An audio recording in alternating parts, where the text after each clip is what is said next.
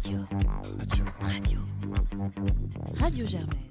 Popcorn, la radio des étudiants amateurs de cinéma à Sciences Po, saison 14, épisode 1. Aujourd'hui, épisode spécial car nous sommes donc le 25 novembre, journée mondiale de la lutte contre les violences faites aux femmes. Du coup, nous allons commencer par un point d'actualité sur le mouvement hashtag MeToo et ses avancées et les enjeux que cela suscite encore dans le monde cinématographique actuel.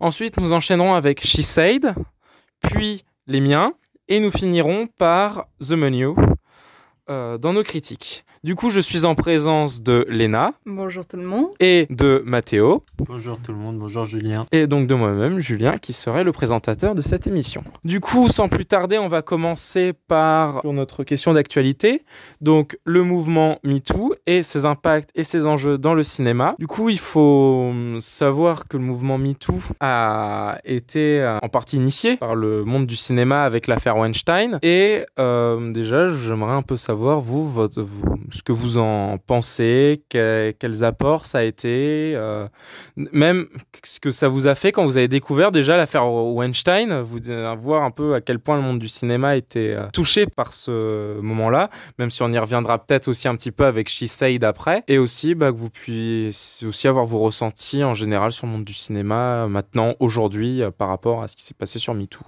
Du coup, bah, Léna, toi l'honneur. C'est un peu une question extrêmement vaste que tu penses là et que tu lances. Le- Qu'est-ce que vous pensez du harcèlement sexuel dans le monde et dans le cinéma? C'est un long débat qui va nous faire trop bi- bi- bifurquer, dans lequel je vais pas m'embarquer, mais oui, euh, en soi, j'avais 17 ans au moment de, de l'affaire MeToo, parce que voilà, bébé de l'an 2000. Mais euh, je j'ai pas été surprise de savoir qu'il y avait du harcèlement sexuel à Hollywood. Je veux dire, j'avais 17 ans, j'étais une femme, ça faisait des années que je m'en prenais plein la gueule. Voilà. Euh, c'est juste que il y a eu énormément de MeToo depuis. Ça a beaucoup libéré la parole, c'est vrai. Après, est-ce que dans les faits, au niveau de la fin de, l'impunité, ça suit? Euh, Je me permets d'en douter, euh, tout en majuscule, en rouge et souligné. Et dans le monde du cinéma, c'est la même chose. Si tu changes pas un système qui se base sur la performance d'un film, sur l'argent qu'il peut ramener, sur le budget qui est nécessaire pour sa production, bref, si tu changes pas des systèmes de pouvoir, j'ai pas de solution. hein. Je balance des critiques sans avoir de solution, clairement. Mais bon, si tu changes pas des, des systèmes de pouvoir, tu peux pas mettre fin à des réseaux d'impunité. Et je veux dire, on l'a bien vu avec l'affaire Weinstein. euh, bon, il a agressé euh, deux, trois stagiaires. Ouais, mais il faisait des films qui faisaient du fric. Mm. Est-ce que les choses ont changé depuis? Est-ce que ça dérange quelqu'un que, bon, il agresse deux, trois stagiaires? Tant que ça fait pas scandale dans les médias, euh, à mon humble avis, tout le monde s'en fout et ça changera pas tant que tu changes pas le système du cinéma. Ou les systèmes en général. Mais encore une fois, c'est un débat très vaste dans lequel je vais pas m'embarquer maintenant, parce que c'est une critique cinéma à durée limitée. Donc bon, je vais peut-être passer le micro et éviter de raconter n'importe quoi. Non, mais euh, je, pense qu'il y a, il y a quand même eu un écho de l'affaire Weinstein très très important. On en parle encore aujourd'hui, on fait un film dessus. C'est pas euh, une mince affaire. euh, et, et pour moi, alors j'avais aussi 17 ans, je suis aussi un, bébé de l'an 2000. Et, hum, et en fait, quand je l'ai appris, bah, j'ai été peut-être plus surpris parce que donc, je suis un garçon qui avait été, euh, on va dire, qui ne l'avait pas ressenti dans, dans mon adolescence, en tout cas, ce genre de, de comportement et de, on va dire, de, de, de, enfin de, le- de masculinisme toxique, de, euh, de, société patriarcale. Moi, j'étais pas. hein. J'ai été élevé par ma mère, on était tous les deux, donc euh, je, enfin, je, ne sentais pas en fait ce, rapport au, patriarcat dans, la société. Et, hum, et, et en fait, bah, après, donc j'ai grandi et je suis arrivé dans- un peu dans le monde du travail par des stages. Et en fait, on se rend compte que c'est exactement la même chose partout, en fait. Qu'il n'y a pas simplement l'affaire Weinstein. Et je pense que ce qui est important, c'est que le, cinéma est là pour euh, finalement nous, nous montrer nos vies. Et, et en fait, quand on regarde ces affaires-là, on, on a l'impression encore, je pense, de pas de regarder des films, mais presque en fait, parce qu'au final, on a des producteurs, des acteurs, des réalisateurs, tout ce qui constitue un film en temps normal. Et évidemment que c'est très important. Évidemment qu'il faut se battre pour l'égalité salariale dans, dans, le domaine du cinéma et que c'est bien que ça ait commencé quelque part, parce qu'il faut que ça commence quelque part. Maintenant, certes, alors les écarts de salaire, c'est très important, hein, on est d'accord. quand ils se chiffrent en millions de, de dollars, euh, et que deux personnes peuvent gagner plus de 10 millions de dollars. Et bon, ça, en fait, c'est le moment où on se rend compte qu'il y a quand même un décalage entre la réalité du monde du cinéma et notre réalité, par exemple pour les salaires des acteurs. Quand on va regarder une actrice ou un acteur, on va dire oui, l'actrice est payée 10 millions de dollars et l'acteur est payé 15 millions. Oui, enfin, bon, 10 millions, ça reste quand même beaucoup d'argent, même s'il n'y a pas la parité. Euh, je veux dire, après, en fait, il faut qu'on. Et ça, c'est urgent, en fait. Il ne faut pas qu'on qu'on s'arrête à ce qui se passe sur l'écran, euh, j'ose dire, d'une certaine façon. Il faut aussi qu'on s'attaque en fait à ce qui se passe dans, dans la vie de tous les jours, au quotidien. Et, et, que le, cinéma en fait a été à lancer ça. Maintenant, il faut vraiment que euh, le, mouvement se poursuive avec ou sans le cinéma d'ailleurs euh, sur toutes ces questions. Je peux te piquer ton image comme quoi c'est comme dans un film?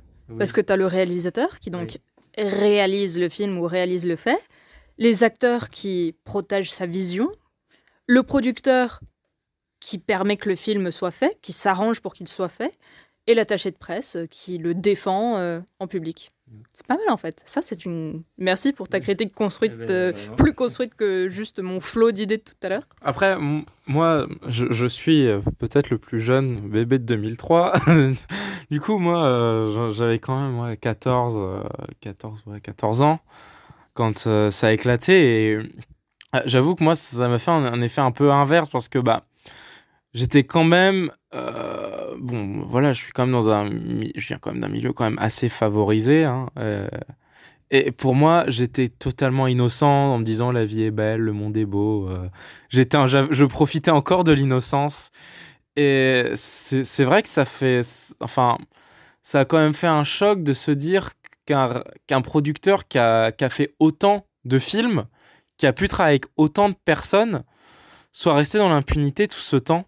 Ça fait vraiment bizarre parce que même, enfin, depuis que, depuis maintenant, quand je regarde des films et que je vois le nom Weinstein euh, arriver sur la production, ça me fait toujours bizarre à me dire ah plus un, un nouveau encore qui peut-être le savait mais qui n'a rien dit. Bon. Et c'est vrai que bah, ce, ce qui est bien quand même avec le mouvement MeToo, je pense, c'est qu'il y a vraiment eu c'est enfin cet éveil des consciences et de la, sur la scène publique que, bah, oui, le harcèlement sexuel, ça existe. Oui, ça touche les sphères du cinéma. Oui, le monde du cinéma n'est pas aussi beau et sexy avec des strass et des paillettes partout. Ce n'est pas la vie rêvée, non. Des fois, euh, il y a de gros problèmes et je trouve que ça a pu commencer à changer le monde du cinéma en bien parce que justement, je trouve qu'il y a quand même des visions avant MeToo et après MeToo. Enfin, quand on prend notamment. Euh, tiens, je prends un exemple. L'exemple des James Bond. Avant MeToo, la James Bond Girl, c'était quand même la bonne greluche qui se laissait manipuler tout le temps. Maintenant, bon, il y a encore cette figure-là, parce que bon, il y a quand même les codes qui restent. Mais ils arrivent à enfin commencer à se dire Waouh, une femme a une liberté de penser, elle peut commencer à penser à quelque chose.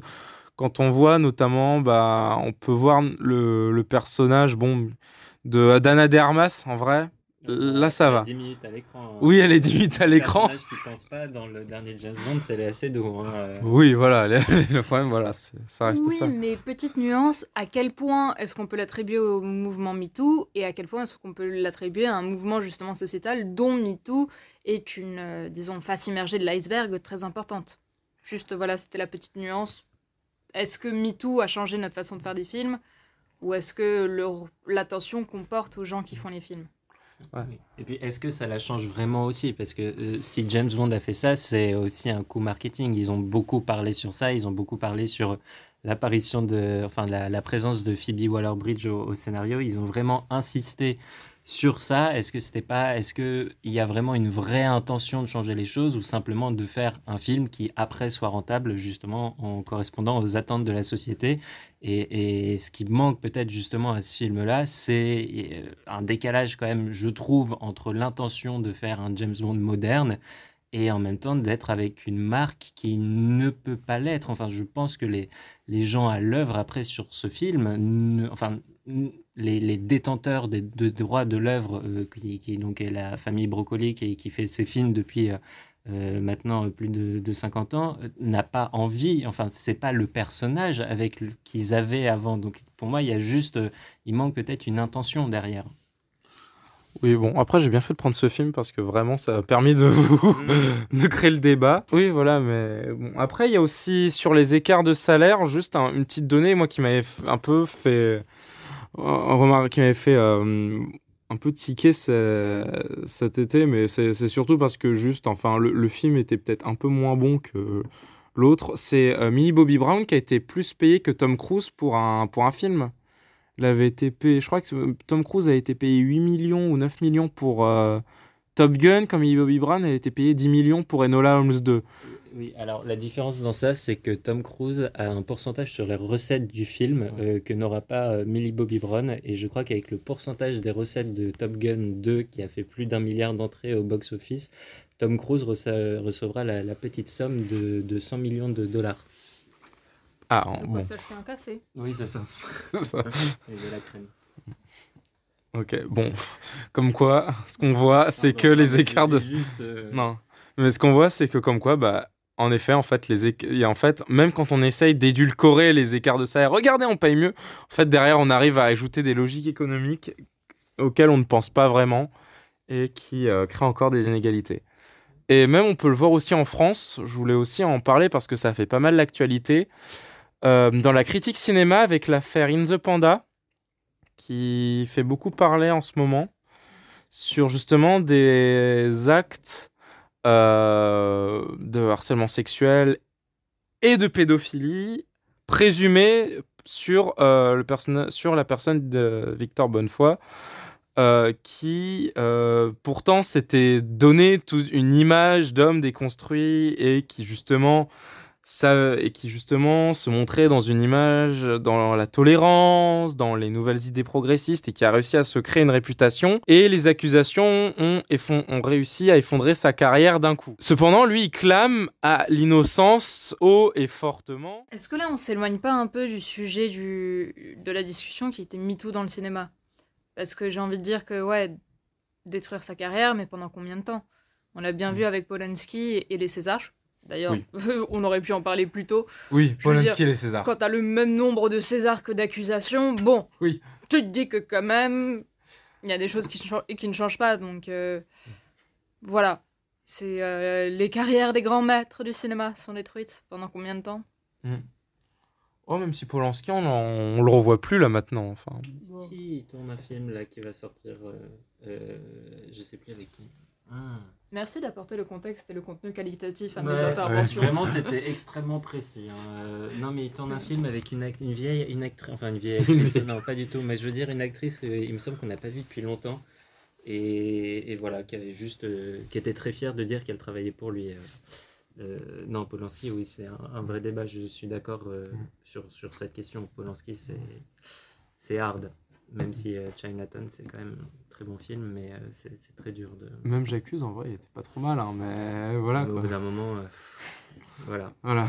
Mm.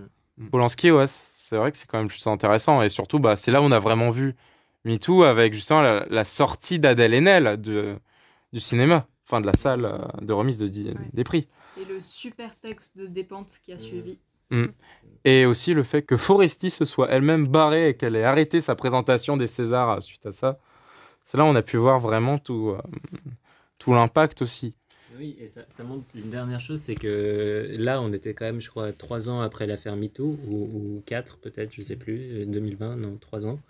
Et, et, en fait, on n'avait toujours pas compris parce que les Césars l'ont nommé et après les Césars l'ont récompensé. Et là, je pense qu'il y a un souci en fait. Euh, ils sont vraiment allés jusqu'au bout de la logique. Euh, et ça, c'est quand même, c'est quand même très très limite. Hein. Euh, ils ont vraiment pas compris euh, dans quel monde on vivait et ce qu'attendait le, monde actuel. Tu l'as dit, le cinéma est un reflet de notre vie, mm. un reflet de notre monde, d'une façon de penser à un moment donné. Mm. Donc au bout d'un moment, les instances du cinéma, on a beau célébrer l'art avec un grand A, l'art est toujours créé dans un contexte. Donc les instances de critique de cet art doivent aussi s'adapter. Ouais. Complètement. Complètement. Voilà. Bon, après, par contre, il y a aussi ceux qui lancent le débat faut-il séparer l'œuvre de l'artiste? Ça, C'est un débat. Un débat perpétuel. Non mais après, c'est enfin, c'est un débat. Non mais, On ne sortira Non, jamais de mais- cette discussion, on n'arrivera jamais à peut, la ça, on peut le critique de couper au montage. mais c'est On juste arriver. pour, pour moi, le débat, enfin, il est. Enfin, c'est toujours. euh, Enfin, on sépare. En fait, il faut condamner. De toute façon, il faut condamner l'homme. Mm. Et il faut condamner la personne qui est responsable. Ça, c'est sûr et certain.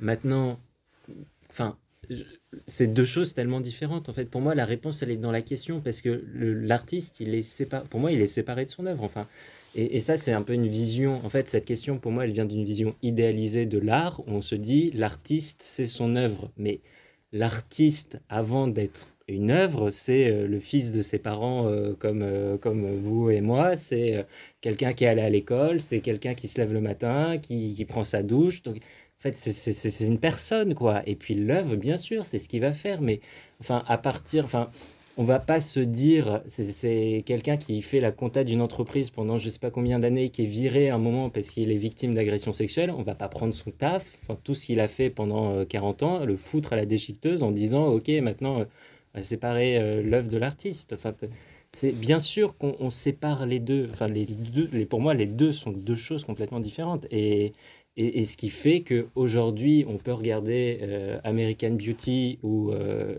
Chinatown en le prenant aussi comme des œuvres. Et, et qui plus est, c'est que les œuvres de cinéma, ce sont des œuvres collectives. Et c'est ce qui est, magnifique dans ce, ce- ce milieu, c'est qu'on a des acteurs, mais on a, on a les producteurs, on a, on a dit ça tout à l'heure, mais la lumière, les costumes, euh, l'écriture, même la personne qui va bloquer l'accès dans les rues, en fait, c'est quelqu'un qui participe au film. Et c'est aussi son œuvre. C'est pas simplement juste l'œuvre du, du réalisateur ou du producteur. Ok pour séparer l'homme de l'œuvre. Et encore, il y a beaucoup d'hommes qui ou de personnes. C'est normal. Notre vision des choses influence influence ce concret. Bah, surtout, euh, oui. Là, je suis d'accord avec ta nuance, surtout dans des œuvres euh, individuelles, comme par exemple dans l'écriture. Mm. C'est compliqué de séparer notre façon de penser de ce qu'on écrit. Oui. Mais après,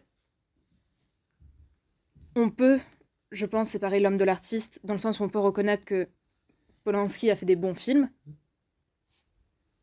mais vu que c'est euh, une ordure, on peut dire, ok, il a fait des bons films, je vais regarder ses films, mais je vais les regarder, euh, je vais les pirater, pour pas que...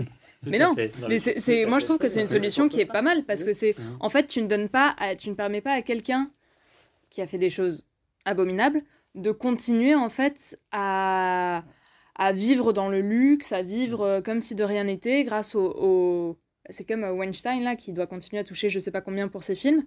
Films grâce auxquels il a pu harceler autant que personne. Bah, c'est quoi la solution? C'est de reconnaître, ok, tu as produit des bons films, mais c'est pas pour ça que moi, j'ai envie de te permettre d'être encore plus dans une position de confort et d'impunité. Donc, ces films sont indépendants, tu peux les regarder, mais c'est pas pour autant que lui, en tant qu'artiste, tu vas aller le rémunérer. Bon bah, en tout cas, merci beaucoup pour ce débat. Bon, il y a encore plein de sujets euh, qu'on pourrait élaguer, mais si, c'est, si vraiment on voulait rentrer dans tous les sujets, l'émission durerait au moins une dizaine d'heures. du coup, euh, en tout cas, merci beaucoup. hein, du coup, euh, à, à savoir, hein, du coup, bah, le mouvement MeToo a permis quelques avancées, mais c'est encore insuffisant dans le monde du cinéma. Il y a encore beaucoup de lutte à faire. Et euh, ok pour séparer l'œuvre de l'artiste, mais cependant, euh, il faut le faire de telle manière à ne pas soutenir l'artiste quand il a fait des choses abominables, comme cette solution qui pourrait nous permettre de faire des économies proposées par l'ENA. Même si, je tiens à le rappeler à nos auditeurs, Radio, Radio Germaine ne promeut en aucun, en aucun cas le- l'usage du streaming illégal ou de tout acte illégal que ce soit, on le répète. Du coup, ça permet de faire une, euh, quand même une transition. Le cas que le mouvement MeToo a créé de grandes euh, de grands bouleversements dans le cinéma et dans notre société euh, contemporaine avec le film She Said, dont Lena va nous parler sans plus tarder. Pourquoi le harcèlement sexuel est-il si répandu et si difficile à évoquer? C'est tout le système qu'il faut remettre en cause. Bonjour, je m'appelle Jodie Cantor. Je suis journaliste d'investigation au New York Times. Alors? On m'a dit qu'à Hollywood, les actes répréhensibles étaient innombrables. Je refuse d'être cité. Point final. Entendu. Dans tes articles précédents, qu'est-ce que tu disais aux femmes pour les convaincre de te parler de leur expérience? L'un des arguments, c'était Je ne vais pas changer ce qui vous est arrivé, mais ensemble, on peut peut-être faire en sorte que d'autres personnes soient protégées. La vérité. Tout à fait, pour rester dans des sujets bien joyeux. Donc, euh, She Said est le nouveau film de Maria Schrader, qui est aussi connue parce qu'elle est la réalisatrice de la mini-série Unorthodox, dont tout le monde parlait il y a quoi, un an? Bref, euh, She Said retrace l'enquête de Megan Towie, je suis désolée, je ne sais pas comment prononcer son nom, et euh, Jodie Cantor, journaliste au New York Times en 2017, qui essaye de faire éclater au grand jour la vérité sur le harcèlement sexuel à Hollywood, et plus particulièrement celui qui concerne un certain monsieur Harvey Weinstein.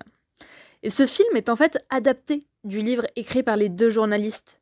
Et cette information est importante parce que ce n'est pas, à mon humble avis, un film sur le mouvement MeToo, ce n'est pas un film sur l'affaire Weinstein, c'est un film sur l'enquête journalistique de ces deux femmes. J'ai l'impression que j'ai dit la même chose euh, la dernière fois que j'étais dans cette émission, mais en fait j'ai trouvé que c'était un remake, mais en moins bien fait. Vous voyez Spotlight? Film justement euh, sur une enquête journalistique qui met au grand jour, euh, c'est ça, la pédocriminalité dans l'église. Il a pas reçu un Oscar Oscar du meilleur film peut-être, ouais. Voilà. C'est possible, ouais. Fortement possible. Oscar du meilleur film d'après Mathéo, notre source inépuisable Oui, d'informations. Et, euh, et donc j'ai senti, bon, moi j'avais bien apprécié Spotlight, c'était un bon moyen de passer le temps, la pédocriminalité, comme tout le monde le sait.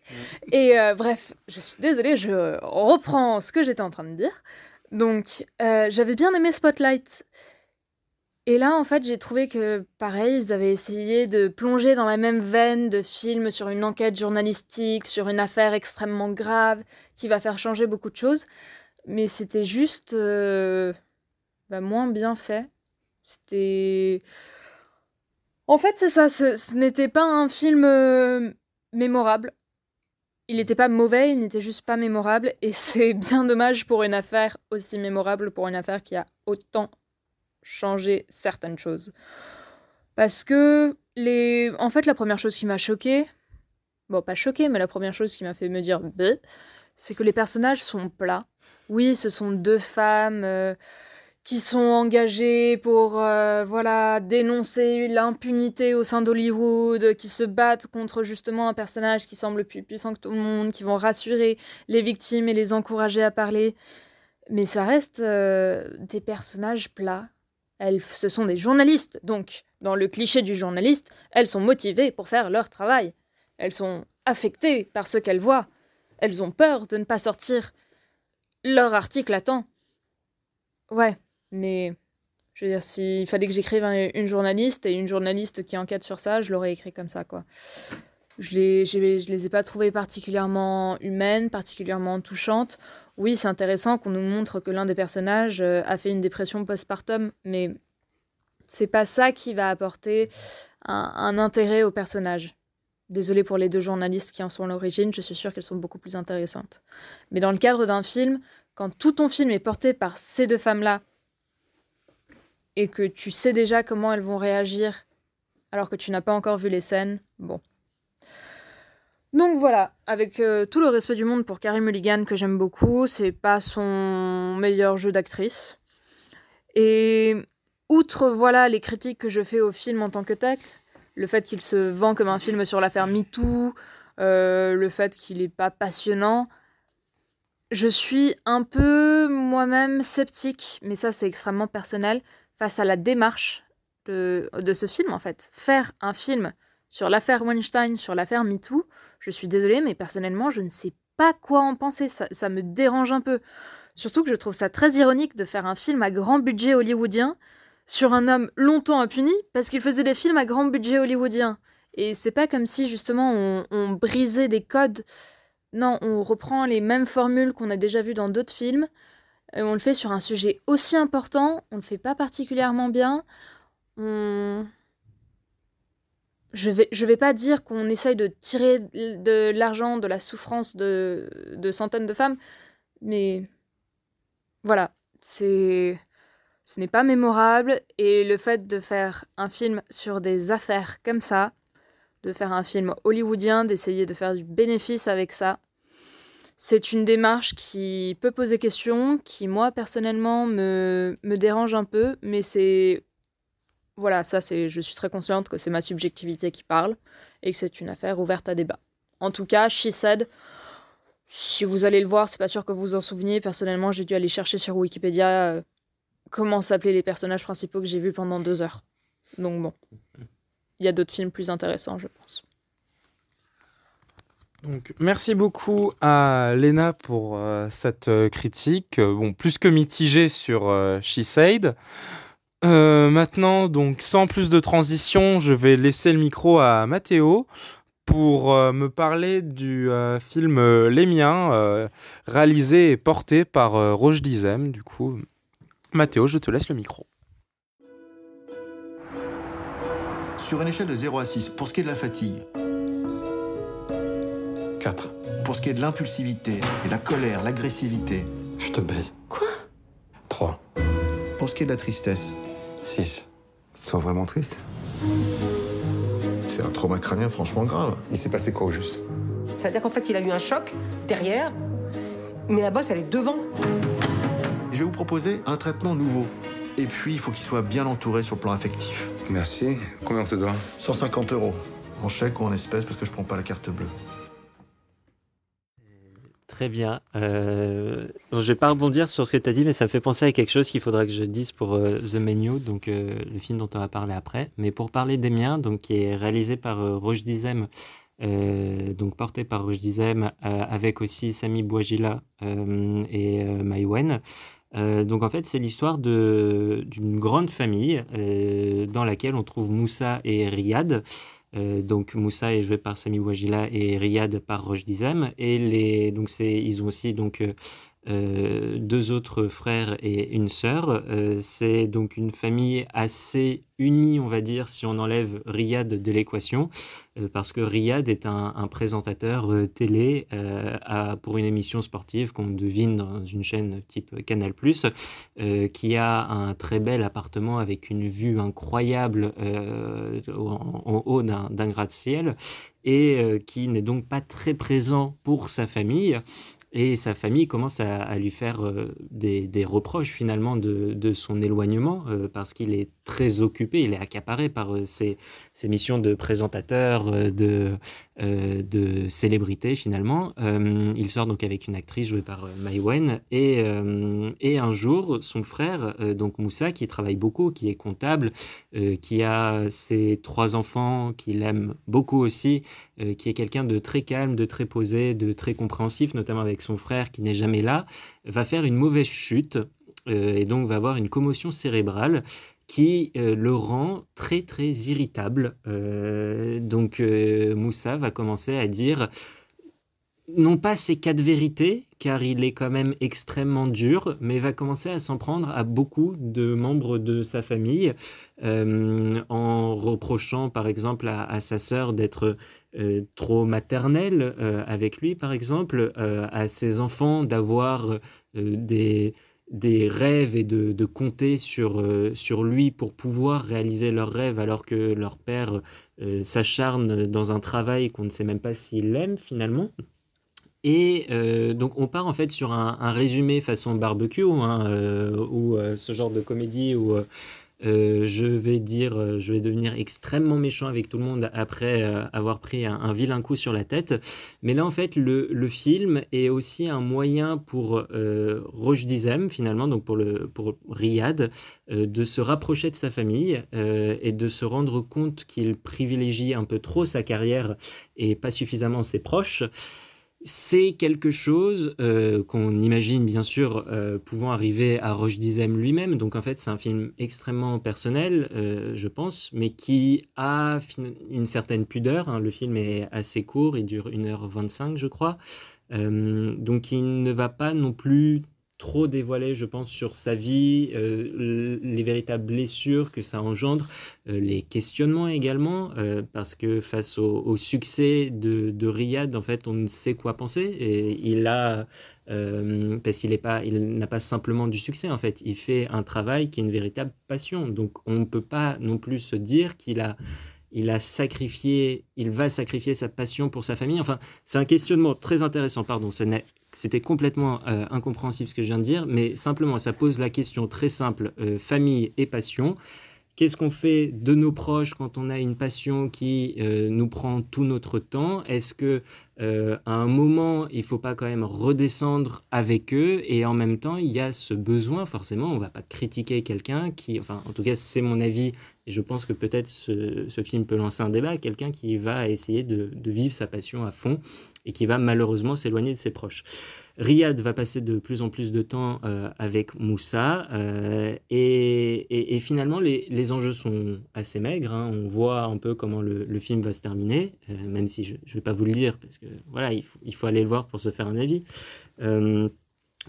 mais en fait, ça pose des questions. Voilà, les questions que j'ai soulevées. Je trouve que ça ne va pas au bout de ces questions parce que ça pourrait être encore je, crois que le tiraillement est encore plus grand que les réponses peut-être assez simplistes qui sont euh, proposées par le film. Et, une dernière chose, euh, ça reste euh, un, très bon moment avec des, des, beaux instants de comédie, on va dire. Il y a un casting qui fonctionne parfaitement et on, voilà, on a une, belle famille euh, dont on a envie de faire partie, qui présente suffisamment de nuances pour qu'on s'y reconnaisse, je pense, en tant que, spectateur, et une réalisation qui est extrêmement qui est, qui en fait euh, euh, qui est assez simple mais, mais très efficace et, et, et vraiment très très belle qui me fait penser un petit peu au film de Louis Garrel L'innocent où ça va être ce genre de réalisation qui où en fait ce sont des films faits par des acteurs, donc les, les, comédiens sont très très bien dirigés. Et au niveau de la, la réalisation, en fait, c'est tout en sobriété, en, en, simplicité, et c'est très beau et ça marche très bien. Donc, euh, je recommande d'aller voir ce film, euh, malgré peut-être ses limites dans ses développements. Et encore, ce n'est qu'un avis personnel. Merci beaucoup à Mathéo pour cette euh, critique euh, plus que chaleureuse sur les miens. Donc maintenant euh, que Mathéo a parlé de simplicité, de beauté dans la simplicité, on va parler de complexité et de bouffe parce qu'on aime manger. On va donc parler de The Menu, donc qui est sorti cette semaine avec Ralph Fiennes et Anya Taylor-Joy. Du coup, je vais en faire la présentation c'est le mélange qui provoque en bouche cette explosion de saveur.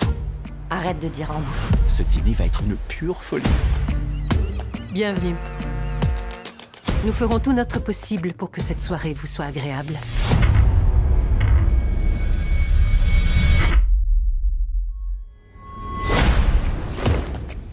Bienvenue à Autor. Nous formons une famille. Euh, du coup, The Menu narre l'histoire de euh, Margot, donc qui avec euh, son, on dirait son concubin, porté par Nicolas Hoult. Margot et son copain qui vont donc arriver donc sur sur une île en compagnie d'une dizaine de personnes.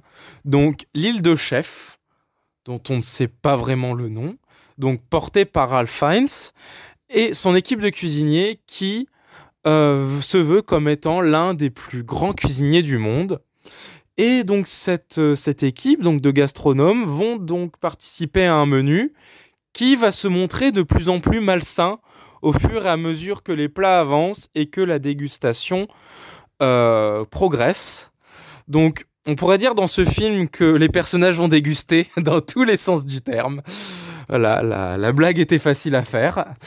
Euh, bon, le film en soi, je trouve qu'en fait, il a réussi à faire ce que The, the Sadness. ah non, pas The Sadness, que Triangle of Sadness, voilà, sans filtre. Oui, voilà, ne pas confondre. J'ai failli sortir The Sadness, qui est un film d'horreur taïwanais absolument dégueulasse. Donc, il a réussi à faire ce que Triangle of Sadness n'a pas réussi à faire, c'est-à-dire réfléchir sur la bourgeoisie. Et voilà. Non, mais je, vois Mathéo en train de désespérer. Mais voilà, que, j'exprime un peu mon my unpopular opinion, please. Du coup, euh, en fait, ce que je trouve qui est, ce qui est bien dans ce film, c'est déjà, bon, ça montre, euh, enfin là, on va sur une caricature de la bourgeoisie totalement déconnectée, ce qu'a aussi fait Oslund dans euh, Triangle of Sadness. Mais ce que le film veut montrer aussi, et c'est un peu là aussi où je me suis un peu reconnu dans, dans cette morale du film, c'est la morale du film, ça veut juste dire arrêter de faire tout trop compliqué. Vraiment d'essayer de chercher un art dans une complexité que seule une poignée d'experts arrivera à faire et même au fond, après, cette poignée d'experts que vous chercherez à satisfaire en dehors du grand public. Et ça montre que justement, ces poignées d'experts-là auxquels vont juste se référer l'artiste, en fait, ça va retirer toute l'âme de sa prestation et de son art. Et, c'est là où je, me suis un peu reconnu et c'est, j'avoue que j'ai été un peu frustré ces derniers temps, c'est que je retrouve plus justement ces films à grand public, à grand, enfin quelque chose qui parle à tout le monde et qui en même temps arrive à être un chef-d'œuvre. La dernière fois que j'ai réussi à voir ça, c'était Everything Everywhere All At Once, où là on arrivait à parler à tout le monde, à être quelque chose qui restait dans le chef-d'œuvre sans pour autant perdre le spectateur avec des sous-entendus de sous-entendus qu'il faut chercher des kilomètres en lisant trois critiques de spécialistes de, la revue Positif ou des cahiers du cinéma associés avec une encyclopédie de cinéma et trois textes de sociaux de genre pour comprendre vraiment le film. Ou des trucs où il faut analyser au plus profond ce que veut dire la satire dans la satire comme on l'a fait avec Triangle of Sadness. Parce que, après tout, c'est pas ce qu'on a fait pendant, une, pendant un quart d'heure la dernière fois. Cherchez juste la petite bête au fond du fond du fond du gouffre. Là, c'est fait. C'est montré de manière très explicite avec une version cauchemardesque de, avec une version cauchemardesque de Top Chef. Voilà. Il y a de l'humour derrière avec ce côté totalement déconnecté. Bon, après, seul truc un petit peu que je critiquerais quand même, c'est la performance de Nicolas Hoult, où je trouve que depuis qu'il a fait la série The Great, Hein, il reprend un peu toujours le même rôle du type totalement déconnecté, mais avec toujours son petit côté sadique et vraiment connard de service, euh, mais qui arrive à nous faire rire. Du coup, j'avoue, c'est un peu du réchauffé. Arrive toujours aux métaphores culinaires. j'avoue, là, je me lâche.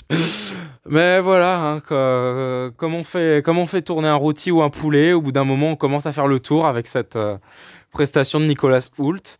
Et ce qui est bien, c'est que le film, il s'éternise pas. 1h, 1h45 et c'est fini. Et en soi, je trouve que c'est bien parce que la morale non plus, faut, faut pas aller chercher euh, très très loin, mais on arrive quand même à faire quelque chose de relativement efficace pas trop de temps et on arrive une fois que c'est fini, ben, on a fait le tour comme pour un bon menu, un bon repas. Et après tout, le plus simple et le plus efficace. Après, Mathéo, t'avais l'air d'être complètement désespéré, t'as l'air encore dépité. Du coup, j'attends un peu que tu démontes ma critique pour qu'ensuite je puisse démonter tes arguments.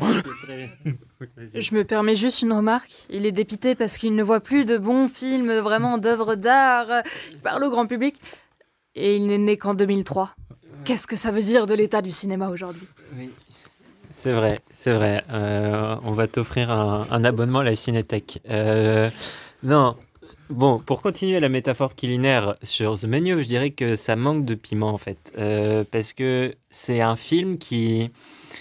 Alors, ça, pour moi, ça reste une très, un film de, très bonne facture. Hein. Euh, la réalisation, j'ai vraiment trouvé très efficace. Euh, la, photographie, très belle. Euh, les, tout ce qui est en termes de production, les décors sont très beaux. Les acteurs sont, sont beaux aussi. Alors, très beaux et très bien.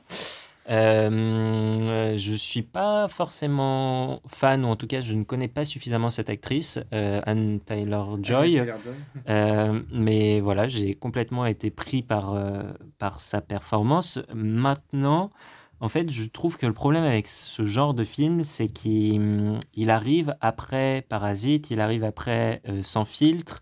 Et c'est un film qui peut-être aurait été intéressant sans ces films derrière lui parce que c'est pour moi c'est un film qui construit quelque chose. Euh, sauf que sur ce sujet-là ce thème-là donc le, les, les, bourgeois les, les, riches mais là c'est quand même c'est les très très riches euh, face aux, euh, aux personnes qui les servent finalement. Ça a déjà été très très bien fait et très abouti par donc ces deux, euh, ces deux palmes d'or tout simplement incroyables. Alors, sans filtre. mais non, Sans filtre est un, un très grand film. Non.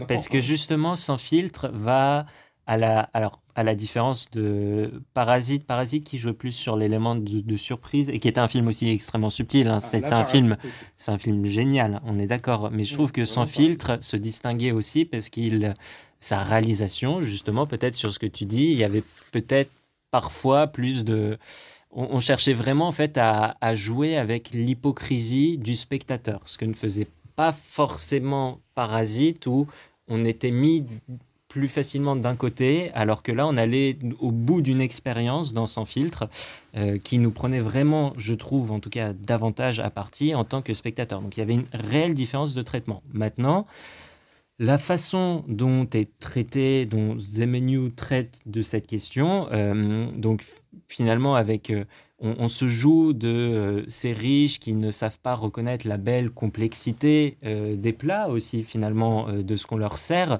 Moi, enfin quelque chose qui est complexe, c'est alors parfois ça fait du bien. Effectivement, des fois c'est saoulant, mais on peut pas simplement vivre de cheeseburgers frites. Pour moi, c'est pas possible, même s'ils sont très bons c'est pas possible. Donc là, le film pêche un peu, notamment dans sa, hum, on va dire, ces, ces dernières minutes où je trouve que, voilà, on sent vraiment dans les, dix dernières minutes, bon, il, il faut finir le film, donc il faut trouver un moyen de finir le film. Et la fin, euh, moi en fait, je pense que j'ai pas, en fait, ce que j'ai compris de la fin n'est pas forcément la fin pensée euh, pour le film, et ce qui fait que j'aime ce film-là euh, n'a peut-être aucun rapport avec la volonté initiale des scénaristes et du réalisateur dans cette production. C'est-à-dire que la morale que j'en tire, moi, et que, que- enfin, il faut que j'arrête de dire ça, moi, moi, moi, moi, ça, va, on va, on va se calmer, hein. Ouh, ouh. ouais, c'est ça, quoi.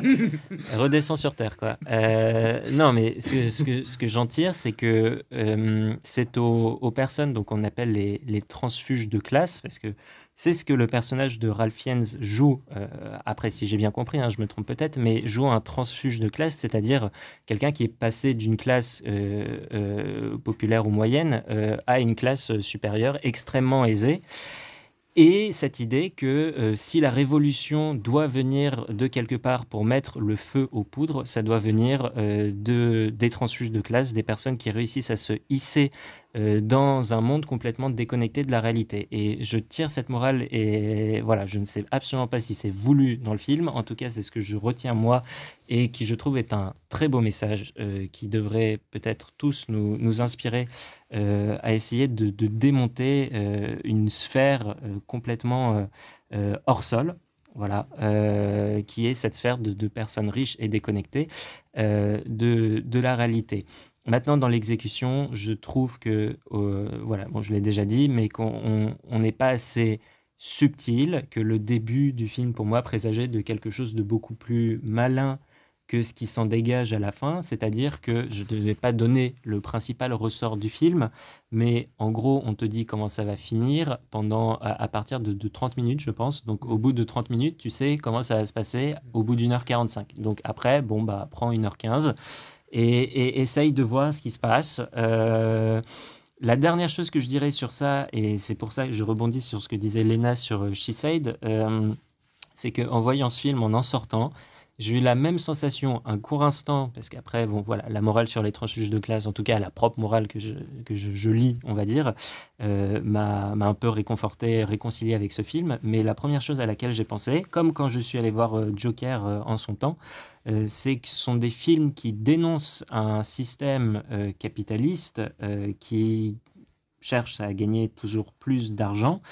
Euh, comme, euh, comme Joker, hein, c'est exactement la même chose. C'était, et, et- finalement, ce sont des films qui sont là pour faire de l'argent euh, et qui sont faits par des gens qui veulent de l'argent après. Donc finalement, ces films-là, en fait, même si je trouve que le propos est très intéressant, je me sens un peu trompé dans le sens où si on me dit qu'il faut faire tout sauter, c'est pas un film qui veut au final ne rien faire sauter, parce que c'est quand même produit par euh, Fox Searchlight Pictures, donc on va pas dire que ce soit non plus les plus gros communistes euh, de, de la sphère cinéma euh, dans, dans le monde. Comme Joker qui était produit par Warner Bros.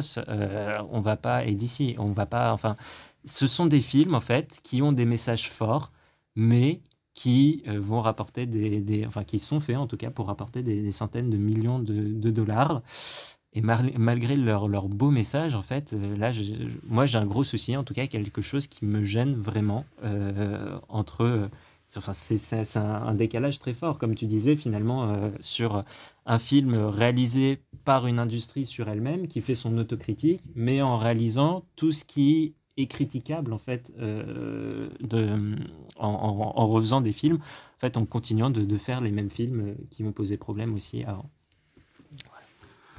Après, sur l'idée des transfuges de, classe, je suis plutôt d'accord avec toi dans la mesure où c'est c'est même le cas du personnage de Margot qui elle-même est aussi transfuge de classe. Enfin. alors, je me suis vraiment posé la question parce que, hmm. sans vouloir euh, terminer sur la fin du film, euh, sa position à la fin, je sais pas en fait si c'est vraiment une transfuge. Ah, quand même, enfin, quand on, quand on sait déjà que. Enfin Enfin, on peut le dire, enfin, ça spoile pas, mais dès le début du film, on n'est même pas sûr qu'elle s'appelle elle-même Margot mm. et euh, qu'elle soit elle-même la copine de Nicolas Hoult. C'est qu'il commence déjà à y avoir un petit truc. Euh, ou en tout cas, que c'est largement sous-entendu que, bon, il y a un petit truc quand même différent. Et il y a juste un phénomène aussi qui montrerait aussi ce côté transfuge. Mais ça, je l'ai remarqué qu'après, que, plus tard dans le film, c'est que c'est le seul personnage qui fume de tout le film. Et à chaque fois que donc, Nicolas Hoult, qui lui se veut d'une classe aisée, parle de tabac, et ce qui est d'ailleurs, ce qui d'ailleurs doit être euh, propagé par, sur, par toute cette classe, qui montre que le, justement, surtout dans ce milieu culinaire, c'est que le tabac, ça détruit euh, bah, le palais euh, et le goût. Et du coup, ces personnes-là, elles veulent toujours avoir toujours ce plus de goût et tout. ça montre donc quand même que aussi Margot, enfin, il y, a des marqueurs qui montrent quand même que Margot a quand même ce d'appartenance. Mais après, oui, bon, après euh, que tu me dises que euh, un studio américain ne soit pas le plus communisme, enfin, tu me fais un pléonasme là, voilà. Enfin, un secteur américain pas communiste. Waouh. quand Ruben fait euh, sans filtre, on n'est pas dans le même cas de figure.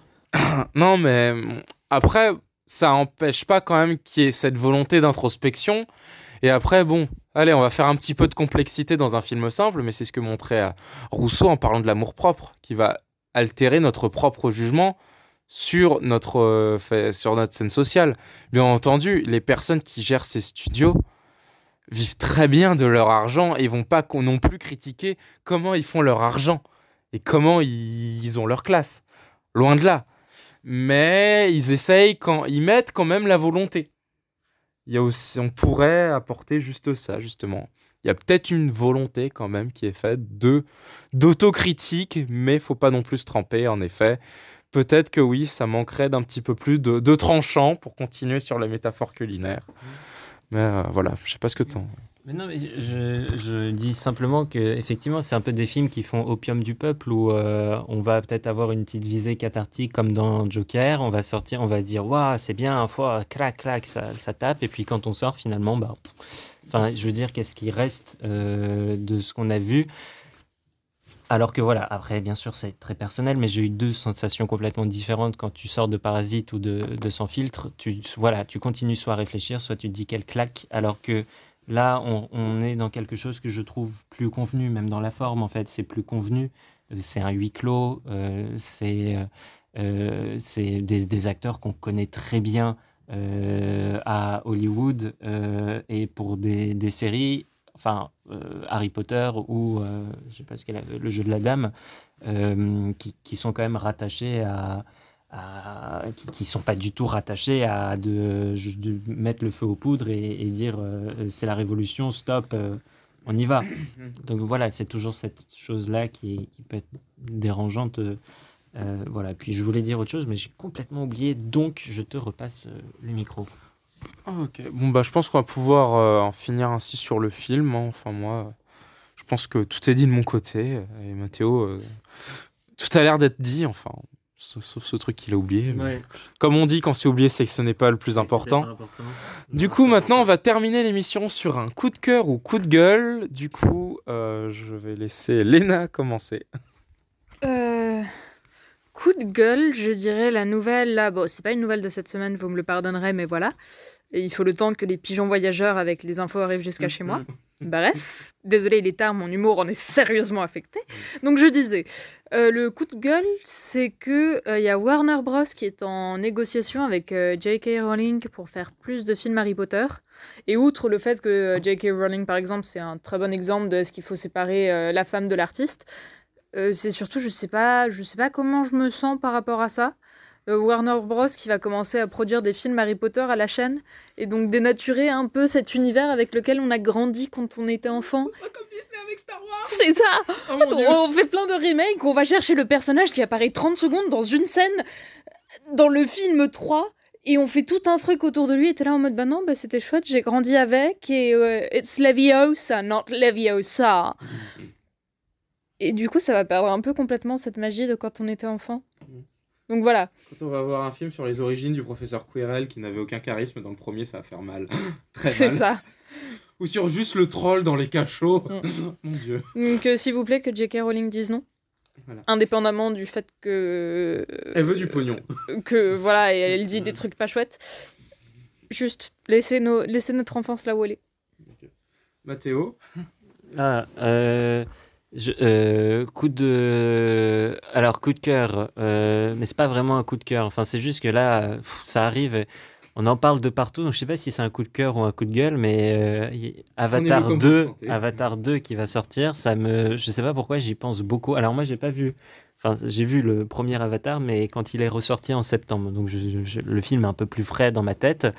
Et, et c'est simplement en fait que on en parle tellement que j'ai, enfin voilà, ça me donne très envie de le voir. Je sais pas vous, euh, mais donc euh, j'attends sa date de sortie avec impatience pour voir ce que James Cameron a fait euh, visuellement et pour voir aussi la réception du film. Je suis, impatient de voir comment les gens, enfin tout le monde va, va réagir à ce film qui est un peu décrit comme un, sauveur du, cinéma.